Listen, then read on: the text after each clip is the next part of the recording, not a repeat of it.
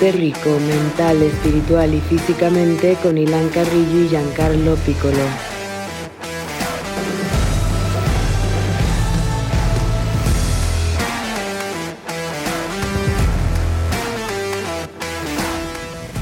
El día de hoy hablamos del juego del calamar, la nueva serie de Netflix que ya es el programa más visto en la historia de esta plataforma, de la serie animada What If de Marvel, de la NFL y de por qué es un ejemplo para el resto de los deportes. Hablamos de la dieta psico, calories in, calories out, de la glándula tiroides y cómo nos puede estar afectando sin que lo sepamos, y además respondemos las siguientes preguntas. ¿Qué es mejor para tonificar si eres una mujer y no quieres estar muy ancha o grande? ¿Qué es mejor? ¿Hacer poco peso y muchas repeticiones o mucho peso y pocas repeticiones? ¿Y cuáles son las desventajas del ayuno intermitente?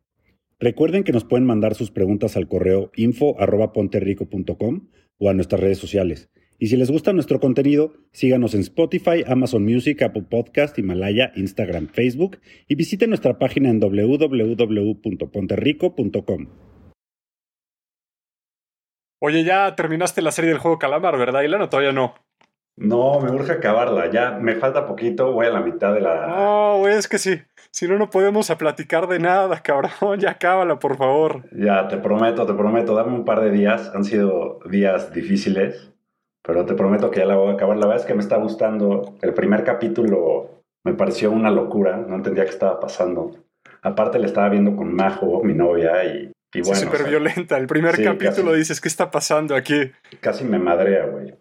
Pero la verdad es que sí, sí, está entretenida. Oye, pero ¿A ti te, está- te gustó? para no ar- para a mí me encantó, pero no te quiero arruinar nada, entonces nada más, ¿qué te parece si comentamos, o sea, la parte del escritor?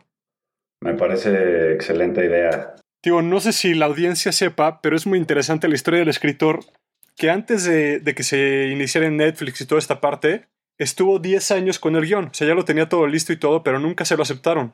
Y hasta ahorita le aceptan el guion y es la serie más vista en todo, pues, en todo el planeta en este momento. Sí, es impresionante. El señor se llama Juan Dong-hyuk y él, bueno, en 2009 eh, acabó de escribir la, la serie, si no me equivoco. Y durante 10 años estuvo buscando quién, quién produjera la, la serie y fue rechazado. Y al final Netflix se rifó. El éxito de Squid Games es una locura. ¿No? ¿Estás de acuerdo? Creo que esta es, no, y es un, o sea, es un- una, una gran enseñanza de cómo pues, la persistencia lo es todo. O sea, simplemente qué tan común es que empezamos una cosa y a los seis meses si no vemos resultados ya lo dejamos. O al año. Imagínate aguantarte 10 años para ver esto. Sí, creo que es, es, una, es un ejemplo de que nunca hay de quedarse por vencido. ¿Sabes a quién me recuerda? A tu presidente, que no me cae muy bien. pero, pero mira, grandes ejemplos los La verdad de es- persistencia. Esa parte hay que reconocérsela sin duda, Sí, ¿eh? Es lo único que le reconozco, pero sí, la verdad es que, mira, Sin algunos datos alguna. que, que tengo sobre Netflix es que, bueno, es la, es la serie más vista con 111 millones de espectadores. Antes estaba en primer lugar Bridgerton, que la neta no la conozco ni la he visto, ni sé nada al respecto. Y que en este año ganó entre enero y septiembre 4.508 millones de dólares. O sea, más del doble de lo que habían ganado el año pasado. Gracias a esta serie. O sea, así de cañón está este tema. Tío, ya, ya, ya que la acabes podemos comentar por qué creemos, bueno, por qué crees que se debe este éxito. Pero acábala primero y luego ya, si quieres, comentamos esa parte. Porque sí me ha gustado, pero la ¿Qué otra- es qué que otra serie no estás? lo merece. Tío, yo, yo creo que, tío, ahorita que la termines de ver, creo que hay algunos temas que son universales. Entonces, yo creo que eso se influencia mucho cómo, cómo la gente la percibe esta serie. Y por eso ha tenido tanto éxito, en mi opinión. Digo, para, para quien no la ha visto, se trata de un güey que está en deudas pues, muy pesadas. No, no voy a spoilear no, nada, ¿no? Pero entonces él tiene sus deudas muy pesadas y le ofrecen ser parte de un concurso con otros 455 jugadores que tienen que jugar juegos infantiles y si no, si no ganan, se mueren. Y si ganan, al final se ganan 45.600 millones de wones. No, no menos dólares, no, son menos. Sí, creo que hiciste mal el cálculo. No, son wones. Ah, sí, sí. son como 40 millones de dólares, según Sí, yo. la neta no sé ahí. cuánto es en... Pero bueno, creo que es un dineral. Entonces, de eso se trata. Ah, es un dineral. Oye, y hablando de series, te acabé de ver apenas la de What If de Disney. Pero ya, ya, ya acabaste todos los capítulos. Ya. Ya los acabé. me pareció bastante X. No sé a ti qué tal te pareció. A mí también, la verdad. Creo que, creo que no es de las mejores series. Creo que tiene algo interesante. O sea, como el, el concepto de preguntarte como el qué hubiera pasado, ¿sabes? Como qué hubiera pasado si hubiera hecho esta decisión. Pero al final creo que los personajes, no sé, se me hace como más chunga esta serie que otra cosa.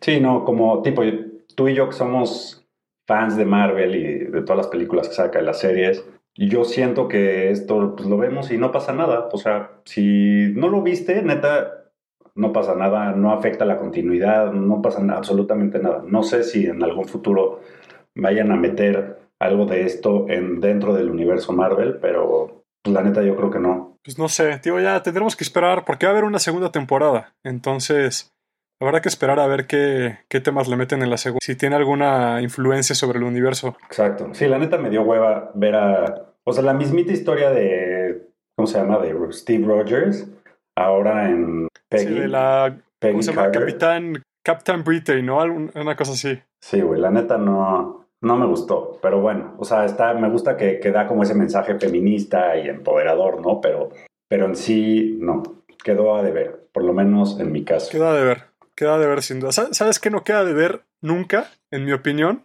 La NFL. ¿O qué te parece? O sea, estaba, estaba viendo el partido de los vaqueros de Dallas el otro día y de verdad, o sea, no hay un partido malo en la NFL. O sea, se me hace la mejor liga en cualquier deporte que me puedas decir. La verdad es que sí es muy entretenido. Es que todo, todo siento que es un súper espectáculo, ¿no? Sin mencionar el Super Bowl. Quería como, o sea, quería como analizar contigo, o sea, ¿por qué crees que es una liga tan competitiva? ¿Por qué crees que genere tanto? Bueno, a mí me encanta que por una parte tienen algo que al fútbol soccer le urge, que es un tope salarial, que no permiten ciertas, o sea, cierta cantidad de, de contrataciones, ¿no? Por, por, temporada. O sea, todo eso que tienen, la verdad es que es una gran idea que siento que los ha catapultado a ser tan vista. O sea, es, es, es la, es el deporte más visto en Estados Unidos. Y el Super Bowl es de los eventos más vistos en todo el mundo. Y creo que es gracias a que tienen una liga muy bien organizada. No sé, no sé tú cómo lo ves. Tú eres mucho más fan del americano que yo. No, de acuerdo. Yo creo que tiene que ver también mucho con el tema salarial que, que mencionas. O sea, no tenemos equipos como el Real Madrid. Ahorita, ¿qué tal el caso del Newcastle? Que es el equipo más rico en todo el, el, fútbol. Y, y, siempre tienes estos cinco equipos en cada liga que, que, dominan todo el tiempo. O sea, tipo en Francia, pues, nada más tienes un equipo. Y en la NFL todos los partidos son competitivos, o sea, nunca sabes realmente quién va a ganar. Sí, la verdad es que tipo que Green Bay o que Nueva Orleans puedan competir por un Super Bowl, la verdad es que nos enseña mucho. O sea, aquí cuando vas a ver a, yo qué sé, a, Lille competirle al PSG por un campeonato, ¿no? O una Champions, o sea, bueno, no hay forma, ¿no? De acuerdo. No, de acuerdo. Yo creo que el tema salarial es uno de los temas. Ya, bueno, quitando la parte de los estadios y toda la publicidad que le hacen, creo que el tema salarial es clave para hacerlo tan complejo. Pero aparte, los jugadores son, son muy felices. Estaba viendo que no ha habido una huelga de jugadores en, en el americano desde 1993. En cambio, en las otras, este, en los otros deportes estadounidenses, siempre hay, hay huelgas. Y esto se debe, o por lo menos se cree que es en relación al tema salarial de los jugadores. Y, es, y tiene de los niveles salariales más bajos el, la NFL en comparación a los otros deportes. La verdad es que, digo, bajos en teoría, ¿no? Ya quisiera uno ganar como, como un linebacker de cualquier equipo. Oye, ya entrando a otros temas, ya de, te quería hacer una pregunta. La, la vi, te la quiero hacer porque la vi en redes sociales y pues me, me parece importante como discutir esta parte. Preguntaba a alguien en redes sociales. ¿Son todas las calorías iguales? Las calorías son calorías, ¿no? No importa de dónde vengan, una caloría es una caloría, ¿no? Creo que otra cosa es ver los nutrientes que tienen o si es una proteína, si no, pero la caloría en sí es una caloría. Eso no me, eso no me lo puede refutar. Te estaba poniendo a prueba y lo hiciste, lo hiciste como los grandes. claro, claro. Una caloría es nada más energía. De acuerdo, al final, al final la caloría es una medida de energía. Es como comparar un metro de pasto con un metro de cemento. Sin importar dónde lo midas, un metro siempre va a ser un metro. Lo mismo sucede con las calorías. De ahí viene el modelo de SICO, que es calories in, calories out, que es las calorías que consumes y las calorías que quemas en el día. Y ahí se da el balance energético. De las calorías que consumes, vengan de la fuente que sea, una caloría siempre va a ser una caloría. Eso sí, de dónde vienen esas calorías puede afectar las calorías que quemas.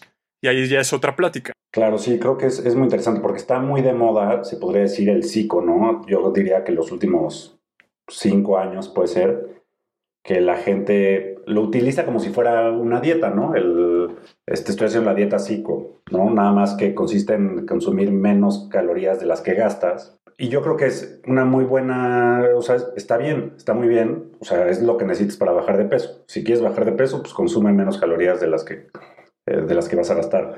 Pero hay un poquito más de hay un poquito más de aspectos que tenemos que considerar, ¿no? No, claro, claro, lo que yo digo, o sea, en general eso es eso es algo que te va a hacer bajar de peso. Sin embargo, hay muchas otras cosas como pues, los nutrientes, ¿no? O sea, la gente muchas veces cuando cuando usa este tipo de dietas no se fija en lo que está consumiendo, si llegas a tus macros, si estás consumiendo suficientes vitaminas, ¿no? O sea, hay muchas cosas que estás dejando de ver por estar comiendo así, ¿no? Igual y yo digo, ay, pues si me como media pizza de Domino's, llego a mis calorías que tengo que consumir en el día y ya no como nada más. Soy un visionario, pero pues al final te está haciendo daño, ¿no? ¿O qué opinas?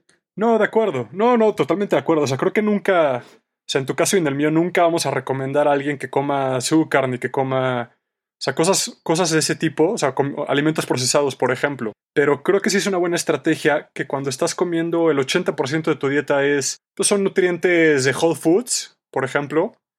O sea, que ese 20% del resto de tus calorías puedan venir de ese tipo de alimentos. Y, puedas mantener como esa línea, seguir bajando de peso a lo mejor o seguir subiendo, ya de acuerdo al objetivo que tengas, y hacerlo de una manera más sana también.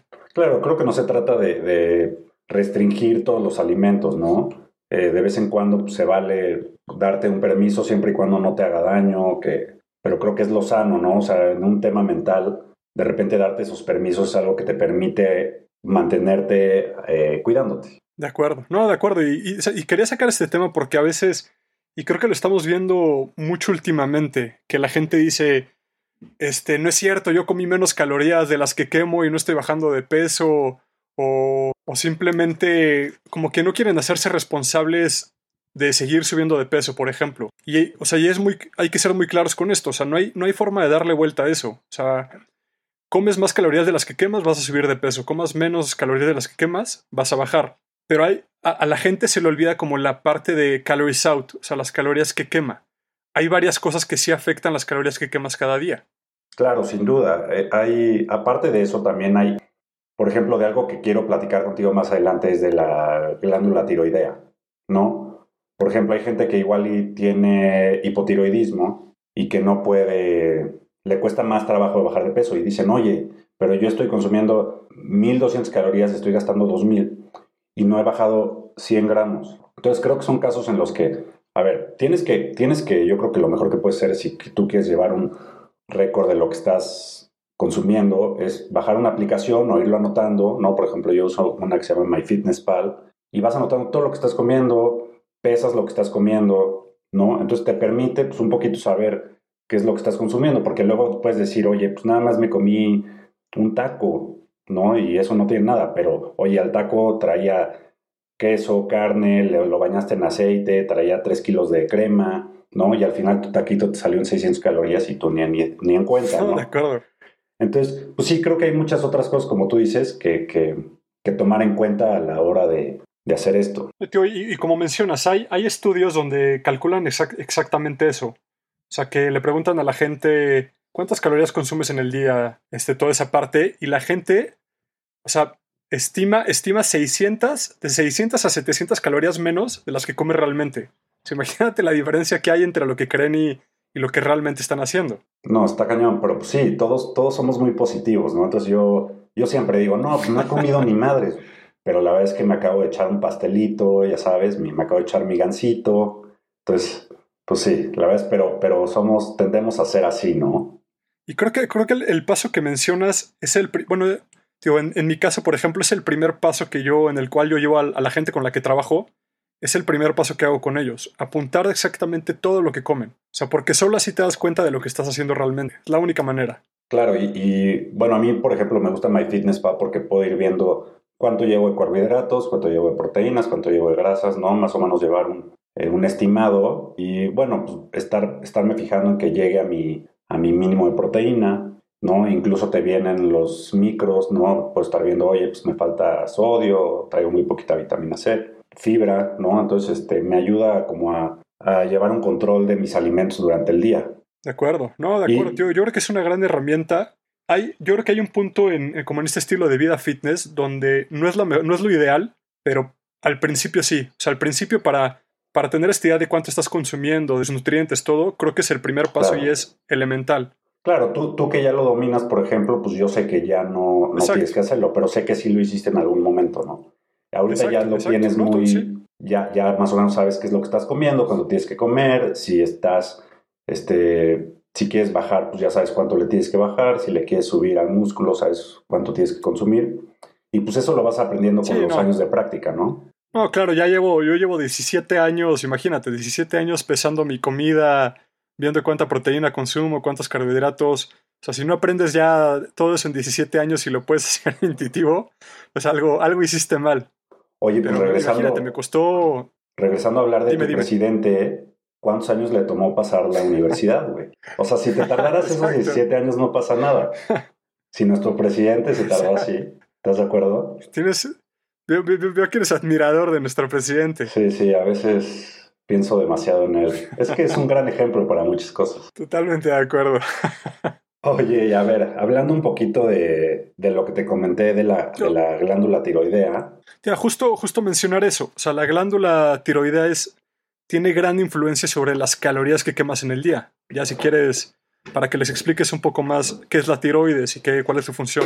Sí, bueno, la, la tiroides es una glándula muy chiquita, de más o menos 5 centímetros de diámetro, que está en nuestro cuello y tiene como una forma de mariposa. Por lo general no se debería de ver, ¿no? A veces se puede tocar y sabes dónde. Eh, y la glándula tiroides segrega las hormonas tiroideas, que son la T3 y la T4.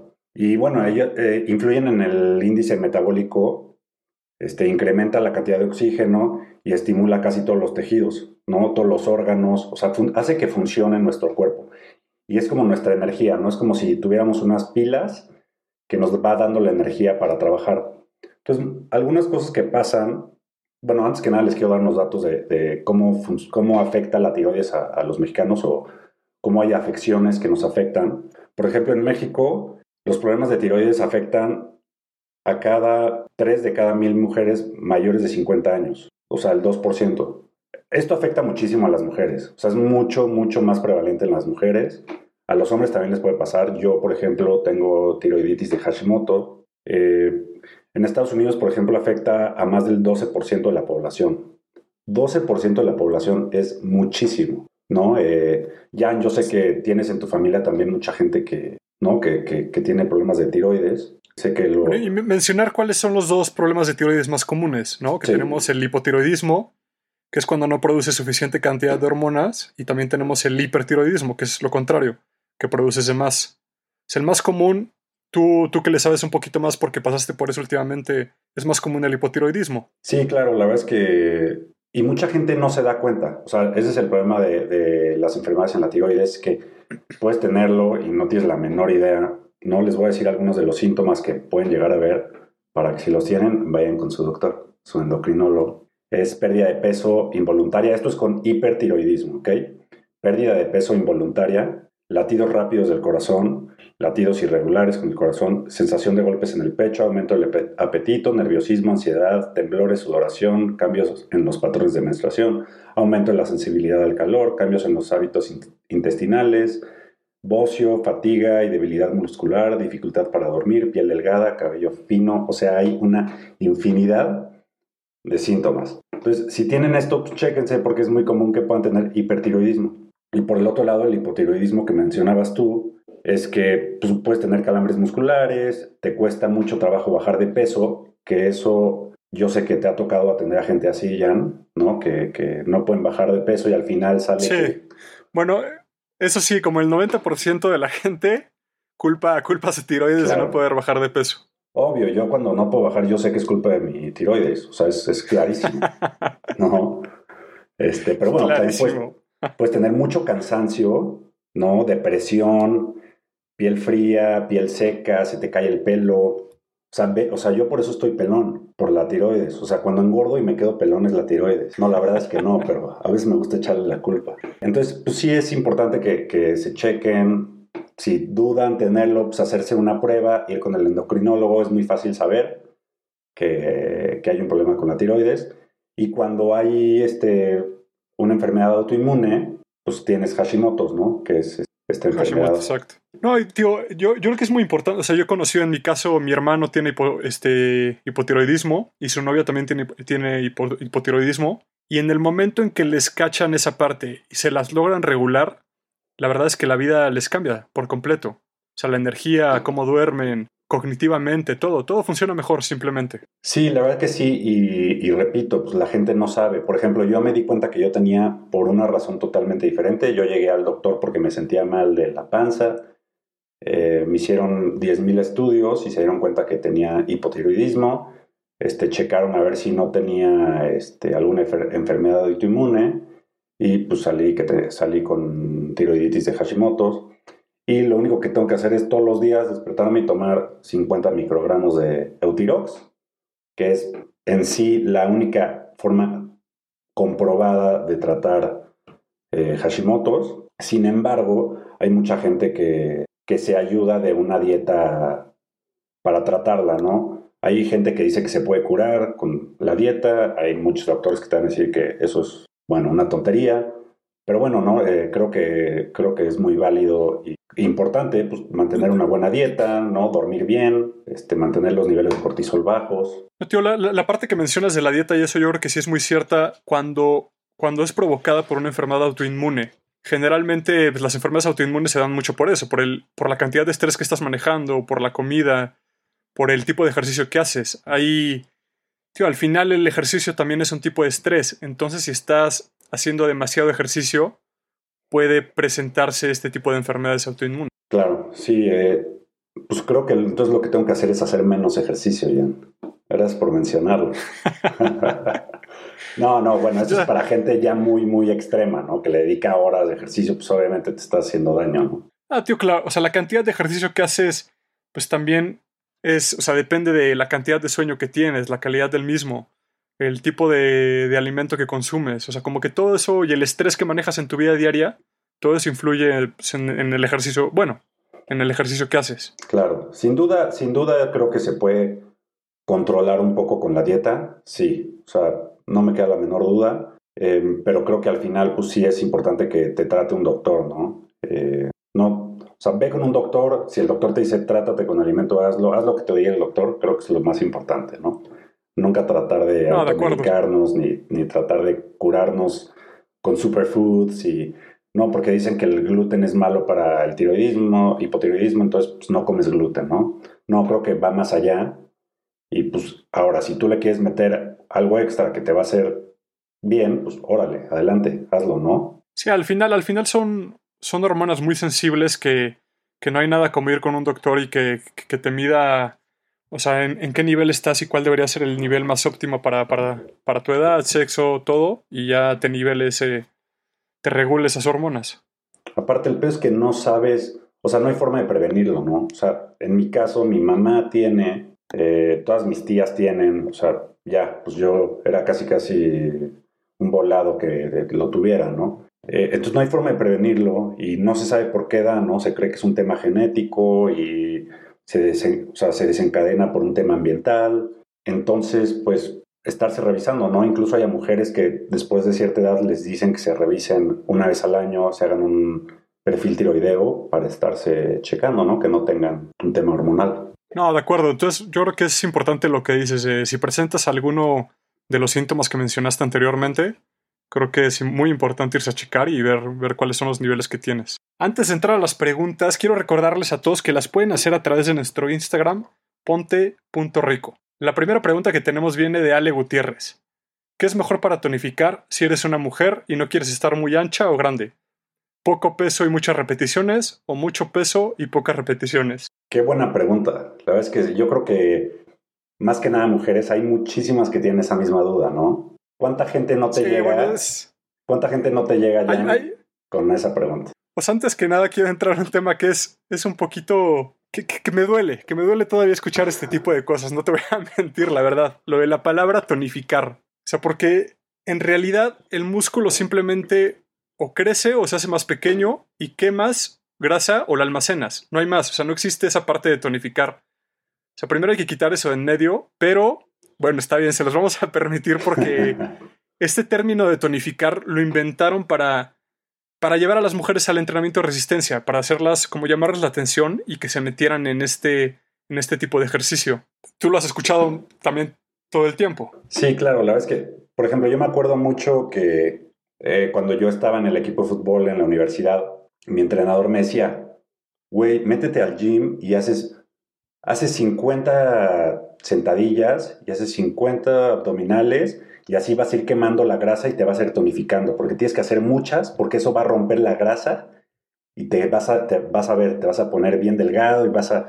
No, yo decía, wow, es, es un genio este señor, ya sabes. Y pues bueno, con el tiempo te vas dando cuenta que no es cierto. Pero a ver, él era un entrenador de fútbol que a eso se dedicaba y mandaba a todos a hacer eso. ¿Entiendes? O sea, la gente lo piensa, o sea, es muy común. No, ya hasta la fecha lo sigues viendo. O sea, sigues viendo a esta señora, ya sabes, que hace con pesas de 5 libras, 2 libras, 20 mil repeticiones, pues en, realidad nunca va a tonificar nada. Claro, Entonces, hay que, yo creo que hay que pasar a la, hay que pasar a la siguiente pregunta, ¿no? O sea, ¿qué es mejor? ¿Poco peso, muchas repeticiones o mucho peso y pocas repeticiones? Al final lo mejor que puedes hacer es lo que menos vienes haciendo últimamente. Claro, sí, ¿no? sí. O sea, por ejemplo. Sí, por ejemplo, si yo, bueno, yo me eché muchos años, me acuerdo que pues, yo pensaba que lo mejor que podía hacer eran repeticiones de 10, ¿no? De 8 a 12 repeticiones, porque eso es lo que crea músculo, ¿no? Entonces así yo crecí durante mucho tiempo Después me dicen, oye, ¿por qué tienes que estar haciendo más o menos? ¿no? O sea, a ver, si llevas todo el tiempo haciendo eso, vas a hacer repeticiones de 6 a 8, vas a hacer de 15 a 20, ¿no? Y eso va a hacer que, no, de acuerdo, ya tu cuerpo funcione diferente. O sea, al final, al final de todos hay, hay, como un rango. Hay un rango entre. O sea, de cuántas repeticiones puedes hacer para generar hipertrofia, para, que, para, para tener crecimiento muscular. Y este rango va como de 3 a 20, 25 repeticiones por arriba de 25 repeticiones ya empieza a haber otro tipo de adaptaciones, ya más similares al ejercicio cardiovascular, por ejemplo. Entonces, ¿qué, o sea, ¿qué recomendamos? O sea, bueno, lo, lo más recomendable es mantener como un rango de repeticiones de 4 a 5 semanas, luego cambiarlo, como, como si fueran fases, digamos. Entonces, un ejemplo, o sea, la, la mujer que va llegando, que siempre ha entrenado con 15, 20 repeticiones toda su vida y quiere obtener resultados distintos, lo primero que hacemos es meterla en un tipo de entrenamiento de 3 a 5 repeticiones. Esto es pocas repeticiones más peso. Después de las 4 o 5 semanas, la podemos mover a un rango de 10 a 12 repeticiones por ahí. Y luego terminamos un mes después, otra vez podemos regresar a, al rango de 15 a 20 repeticiones. Así es como lo podemos manejar y mantenernos dentro de ese rango. De acuerdo, de acuerdo, 100%. Siempre estar tratando de, de cambiar un poquito la señal que le mandas a tus músculos, ¿no? Exacto, exacto, exacto. O al, final, al final nuestro cuerpo se adapta al tipo de estímulo al cual lo sometemos y, y, ya cuando se vuelve muy bueno, ya cuando se adapta a este estímulo, ya deja de progresar. Por eso es importante hacer este tipo de cambios cada cuatro o cinco semanas, una vez que nuestro cuerpo ya se adaptó a cierto estímulo. No sé cómo me he peleado yo con, con bueno, hasta incluso con mi novia, con amigas, ¿no? Que, que no hay forma, o sea, que dicen, me voy a poner ¿cómo crees que voy a hacer pocas repeticiones? Me voy a poner como este güey de la lucha libre, y ese es todo grandote. es increíble. y, te lo dicen. Te lo dicen como si subir de músculo fuera de la noche a la mañana. Ojalá, fuera tan fácil. Ojalá, ojalá. Pero bueno, creo que se va a ir aprendiendo, ¿no? O sea, yo creo que con el paso de los años sí se ha ido aprendiendo un poco y las mujeres han aceptado un poco. Creo que sí, yo, yo cada vez veo, o sea, veo más en los gimnasios que las mujeres hacen peso muerto, sentadillas pesadas, cosa que antes nunca lo hubieran hecho. Entonces yo creo que se va mejorando. Oye, y otra, otra pregunta que nos hacen es, ¿cuáles son los downsides del fasting? ¿Tú, tú, has ayunado alguna vez? Alguna vez lo intenté eh, hace unos años y en mi caso yo no lo puedo hacer porque sufro, sufro de reflujo gástrico. ¿no? Entonces yo no puedo pasar tanto tiempo sin comer porque me empieza a arder muchísimo el esófago, el estómago, ¿no? Me dan ganas incluso luego de vomitar. Y entonces, pues no, o sea, en mi caso no es sostenible. Em, no me da, por ejemplo, no me da mucha hambre, no puedo pasar perfectamente no cenar, pero sí, o sea, si pasan 8 horas, 10 horas y no he comido, sí, sin duda empiezo a sufrir en el estómago, empieza a arder mucho.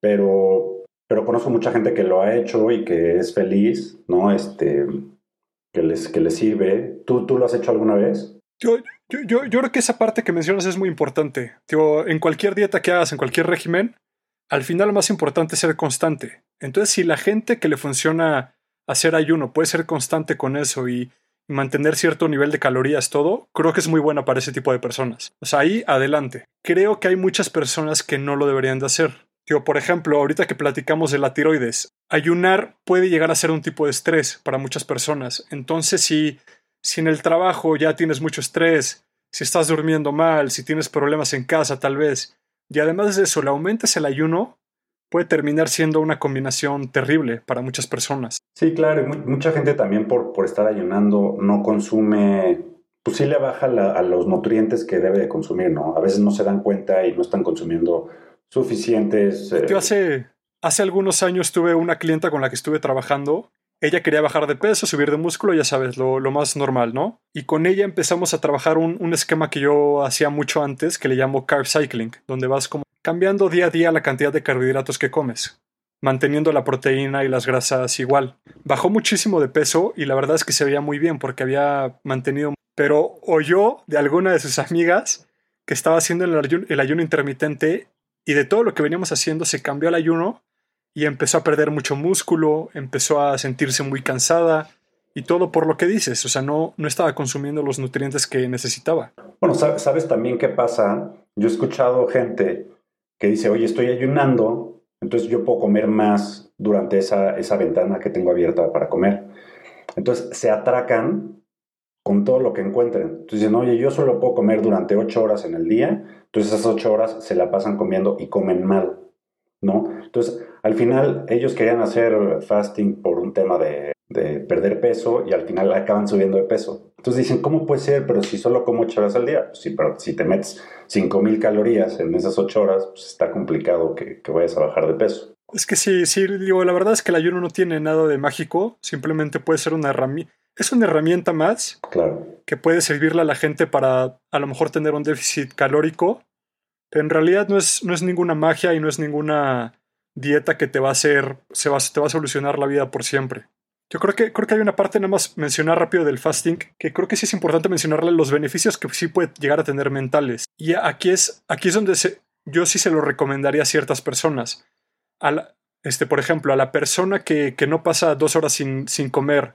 O sea, ya sabes, el, el, que va a entrenar y cada dos horas, tres horas está comiendo.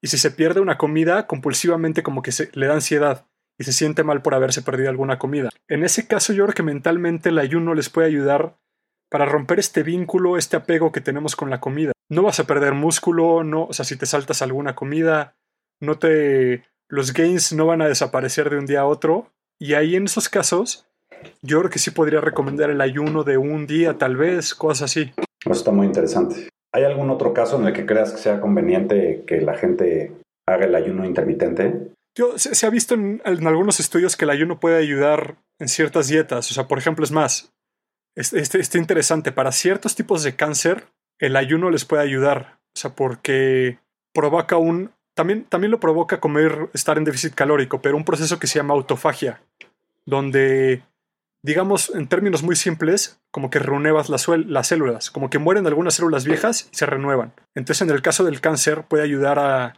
a que se mueran de ese tipo de células cancerígenas. Ojo, es para algunos tipos de cáncer. O sea, se tendrá que checar con un doctor ya más, más experimentado. Creo que en casos de diabetes también ayuda, ¿no? Por el tema de... Eh, eh, ayuda a nivelar un poco el azúcar en la sangre. Y, y eso puede ser también un downside del ayuno intermitente, es que puede bajar mucho tu nivel de azúcar, ¿no? Entonces te puedes sentir mal. Una persona que no está acostumbrado, que le cae mal, eh, también le puede afectar. Tío, también, también otro downside creo que no es tan importante. La verdad, creo que para ciertas personas sí les puede importar pero sí han visto que la gente llega a perder un poco de músculo por el ayuno. O sea, por, esto se debe a, a los mecanismos que tenemos para almacenar carbohidratos y grasas, por ejemplo. Este mecanismo no lo tenemos para almacenar aminoácidos ni proteína. Entonces, al estar tanto tiempo sin, sin comer, sí se puede llegar a perder algo. Claro. Si les gusta nuestra información, visiten ponterrico.com y chequen todas nuestras guías gratuitas. Tenemos guías para descubrir si la dieta keto es indicada para ustedes, subir de músculo, perder grasa o simplemente estar un poco más sanos. Todas las guías son gratis, así que diríjanse a ponterrico.com. Y no olviden recomendarnos con familiares y amigos. Hasta la próxima, Ponte Rico.